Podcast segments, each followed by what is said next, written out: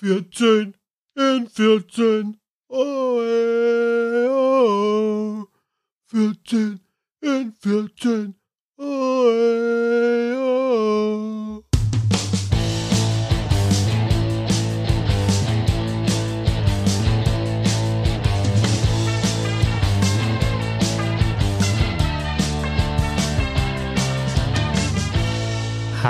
Habe der. Schön, dass ihr dabei seid. Ich bin Christoph Fetzer. Bissl Hockey geht immer eine sehr aufregende Podcast-Woche hier bei Bissl Hockey. Jetzt die 14 und 14, dann am Mittwoch die Hockey Buddies, am Donnerstag der Roundtable. Also da gibt es genug zu hören in dieser Woche, in der ja auch klar geworden ist, dass es tatsächlich jetzt die DL-Verzahnung geben wird zwischen Süden und Norden.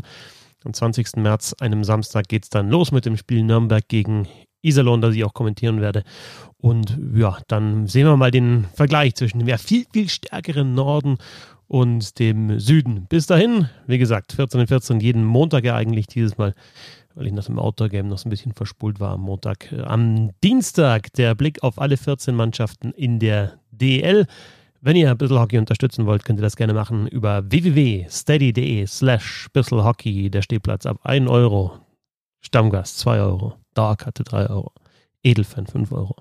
Was ihr wollt. Oder www.paypal.me slash support Bissl Hockey. Jetzt aber rein in die Liga und wir beginnen dieses Mal im Norden mit den Eisbären Berlin, die da auf Platz 1 sind mit weiterhin über zwei Punkten pro Spiel, weiterhin einer sehr, sehr starken Defensive, fünf Siege in Folge geholt alle acht Heimspiele glatt gewonnen, also 24 Punkte aus ihren acht Heimspielen.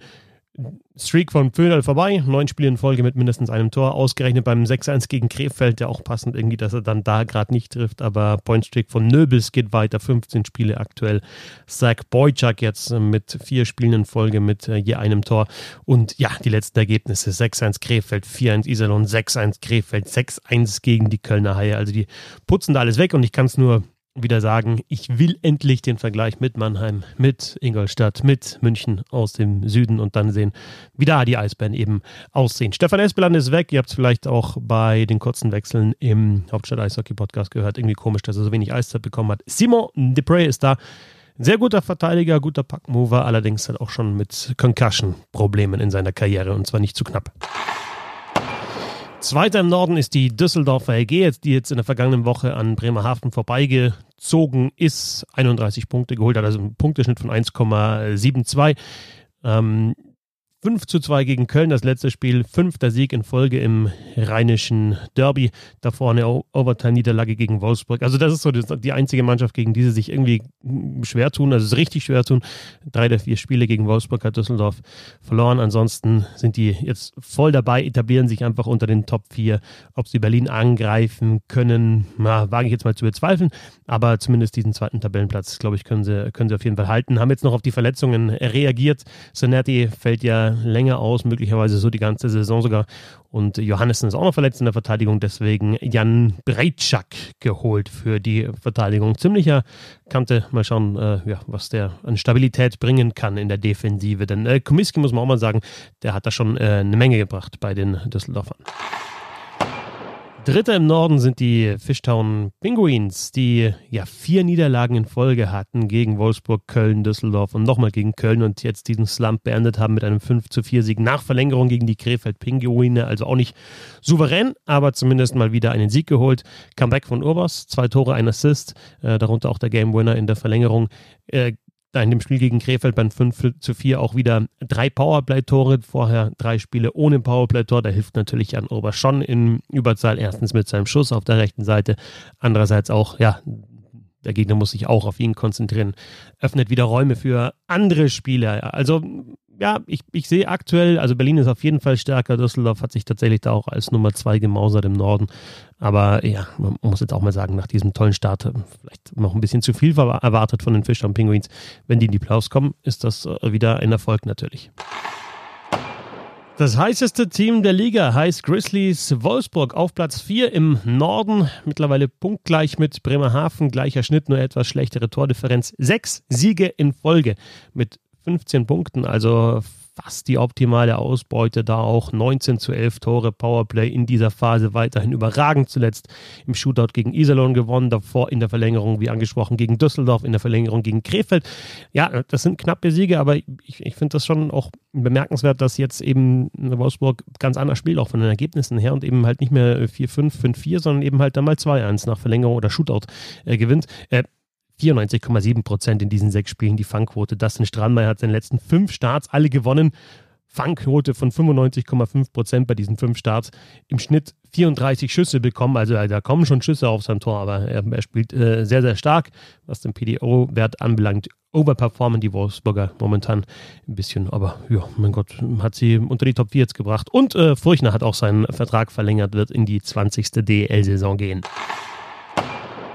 Fünfter im Norden sind die Iserlohn Roosters, die sich aktuell in dieser Phase bei so einem Punkteschnitt von einem Punkt pro Spiel einpendeln, was zu wenig ist. Weiter die schlechtesten Schussstatistiken der Liga und das ja fängt jetzt an, sie einfach zu verfolgen, weil, weil die Schussquote ein bisschen runtergeht in Richtung 10 Prozent. Insgesamt ist es immer noch die beste aller Mannschaften, also die Schussquote, aber zeigt sich halt dann doch, dass am Anfang da auch äh, Glück dabei war, beziehungsweise die, diese Kaltschnäuzigkeit und Effizienz vielleicht nicht über eine komplette Saison durchziehen kannst. Trotzdem die Chance auf die Top 4 ist noch da für die Iserlohn Roosters. Noch zwei direkte Duelle gegen Bremerhaven, eins davon heute, also am Dienstagabend, und auch noch ein direktes Duell mit Wolfsburg. Also da im Norden hat man noch gegen die Mannschaften, die davor stehen, die Spiele. Und dann ja, gibt es ja auch den Quervergleich dann mit dem Süden. Zuletzt äh, knappe Niederlagen, knappe Niederlage gegen Wolfsburg, davor etwas deutlicher 1 zu 4 gegen die Eisbären Berlin.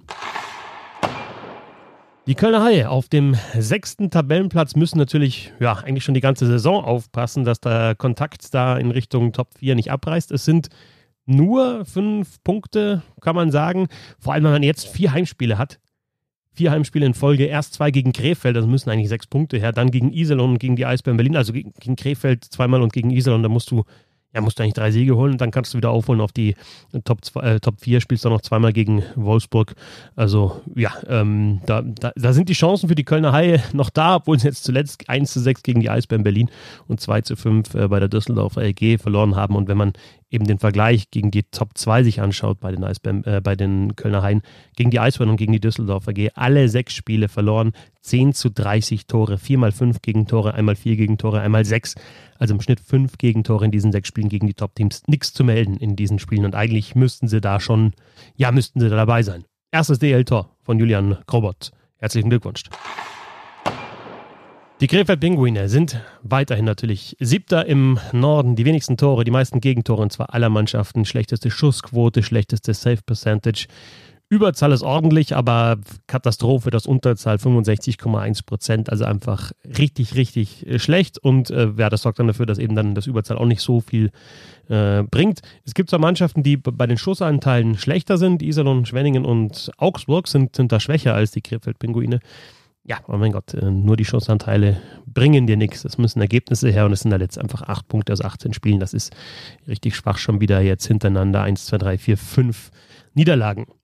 Laurin Braun und Leon Niederberger, die werden auch nächste Saison in Krefeld spielen. Die Verträge wurden verlängert. Heißt, zwei der Bottom Six für nächste Saison hat man schon einmal unter Vertrag.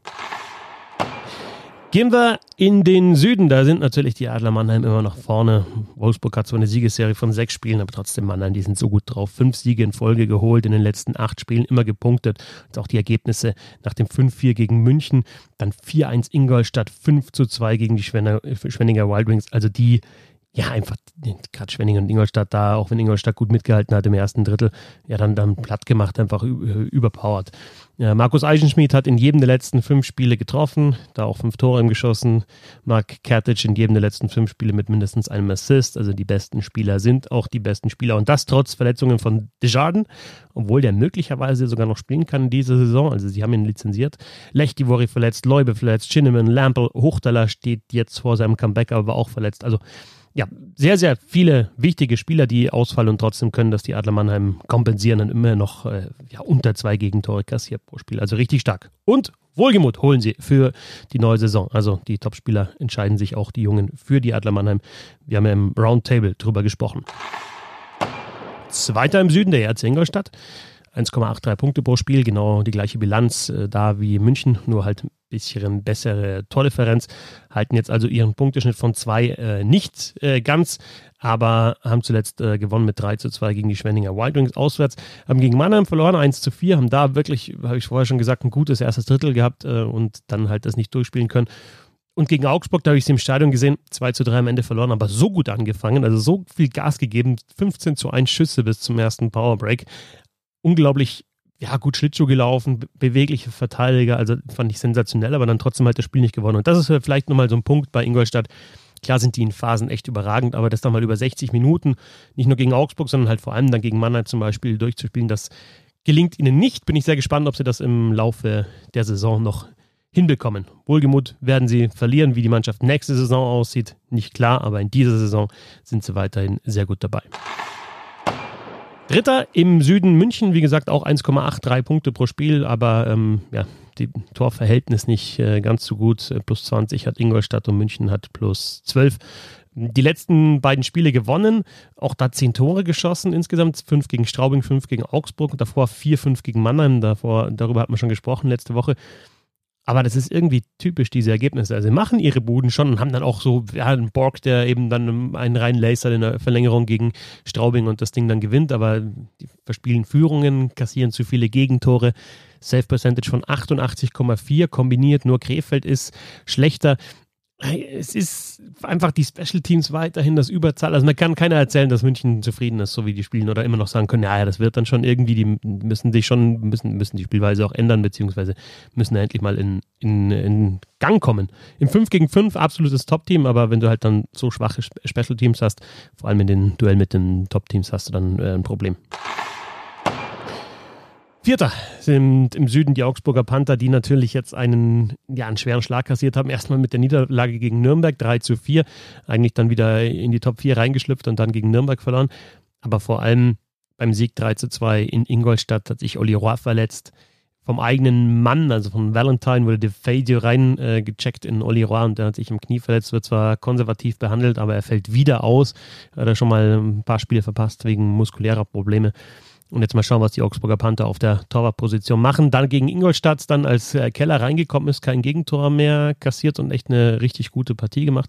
Äh, ein Gegentor hat er kassiert, aber auch äh, viele Schüsse bekommen. Also das war eine starke Leistung von Markus Keller. Ähm, ja, aber ich glaube, äh, allein auf ihn werden sie sich nicht äh, verlassen. Sind in den Top 4, haben gegen Nürnberg jetzt verpasst, diese Position noch weiter zu festigen. Fünfter im Süden die Schwenninger Wild Wings. Nur ein Sieg in den letzten sieben Spielen. Das waren 4 zu 1 gegen Nürnberg. Ansonsten sechs Niederlagen. Top 4 Platz verloren. Powerplay abgekühlt. Die Self-Percentage, die Leistungen von Joachim Eriksson nicht mehr so überragend wie zu Beginn der Saison. Nehmen unglaublich viele Strafzeiten. Also während dieser sieben Spiele, von denen sie nur eins gewonnen haben, im Schnitt fünfmal pro Spiel im, im, in Unterzahl, das ist zu viel, vor allem wenn das, einzige, das eigene Überzahl nicht mehr so funktioniert wie am Anfang der Saison. Wie schon gesagt, insofern müssen die Wild Wings da jetzt aufpassen. Ich sehe da trotzdem natürlich noch einen, einen Kampf äh, um diesen einen Platz. Also im Süden ist ja ein bisschen anders, aber im, äh, im Norden ist ein bisschen anders, aber im Süden sind die ersten drei weg und dann geht es halt um den vierten Platz zwischen Augsburg, Schwenningen, vielleicht noch Straubing. Aber ja, Schwenningen in, mit, mit einer schwachen Form und ähnlich wie Iserlohn im, im Norden, ja, so ein bisschen die, die Analytics äh, betrogen und die, die, die Schussstatistiken am Anfang der Saison einfach durch gute Effizienz, gutes Torwartspiel, gute Special Teams. Und das funktioniert momentan in Schwenningen nicht mehr so. Sechster im Süden die Straubing Tigers, etwas mehr als einen Punkt pro Spiel, Toller Auftritt, finde ich, gegen Schwenningen, wobei man auch sagen kann, vielleicht war da der Schwenningen nicht so gut. 5 zu 1 gewonnen, das Spiel habe ich gesehen. Das war wahrscheinlich die beste Saisonleistung, offensiv aggressiv und ähm, ja, aber auch fair defensiv gut gestanden, Vogel mit einer guten Torwartleistung und dann eben dieser 5 zu 1 Sieg gegen die Schwenninger Wild Wings. Dann aber 2 zu 3 in Nürnberg und jetzt 4 zu 5 nach Verlängerung gegen München. Klar, da haben sie Moral gezeigt, also die scheint zu stimmen, haben da auch Rückstände wieder aufgeholt, aber am Ende dann doch halt bloß ein Punkt und mit einem Punkt pro Spiel kommst du nicht näher ran an die Top 4. Sandro Schönberger hat es auch noch äh, verletzt in diesem Spiel gegen Schwenningen, der fehlt ihnen auf jeden Fall, der Kapitän. Und so eine Frage, die ich mir stelle, warum hat eigentlich Vogel nicht mehr Einsätze, nicht deutlich mehr Einsätze als Robson? Denn die, die Statistiken sind deutlich besser von Basti Vogel. Trotzdem ist das ja fast zu einer 1A, 1B-Lösung und Vogel müsste eigentlich so gut wie er hält die klare Nummer 1 sein in Straubing. Und dann haben wir noch den siebten im Süden, die Nürnberg Ice Tigers, da nichts Neues. Six Point Weekend. Sechs Punkte aus den letzten beiden Spielen, zwei Siege. Also davor hatten sie acht, dann in diesen beiden Spielen mit den Siegen gegen Straubing und äh, in Augsburg sechs Punkte geholt und damit auch die historische Negativserie, die fast schon historische Negativserie beendet. Zehn Niederlagen wären ja die Einstellung des Negativrekords in der DL gewesen aus 1996, wenn mich nicht alles täuscht, aber jetzt eben nach neun Niederlagen in Folge. Diese beiden Siege gegen Straubing und Augsburg, je zwei Powerplay-Tore, das hilft natürlich. In beiden Spielen doppelt getroffen in Überzahl und kein Gegentor in Unterzahl. Und ja, natürlich immer noch abgeschlagen. Die haben mit 17 Spiele 14 Punkte. Wenn man das vergleicht mit Platz 4, die Augsburger Panther, zwar ein Spiel mehr, aber auch 25 Punkte. Aber trotzdem sieht man, so, eine kleine Serie und vielleicht, vielleicht geht da noch was. Also ich wäre mit, bei Nürnberg, dass es zumindest mal spannend wird, optimistischer als im Norden bei Krefeld.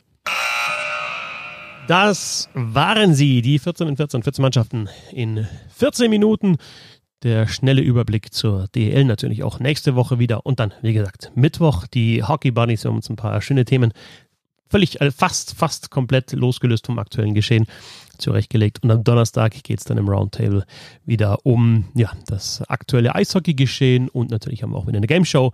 Viel Spaß mit dieser Podcast-Woche. Bis zum nächsten Mal. Servus!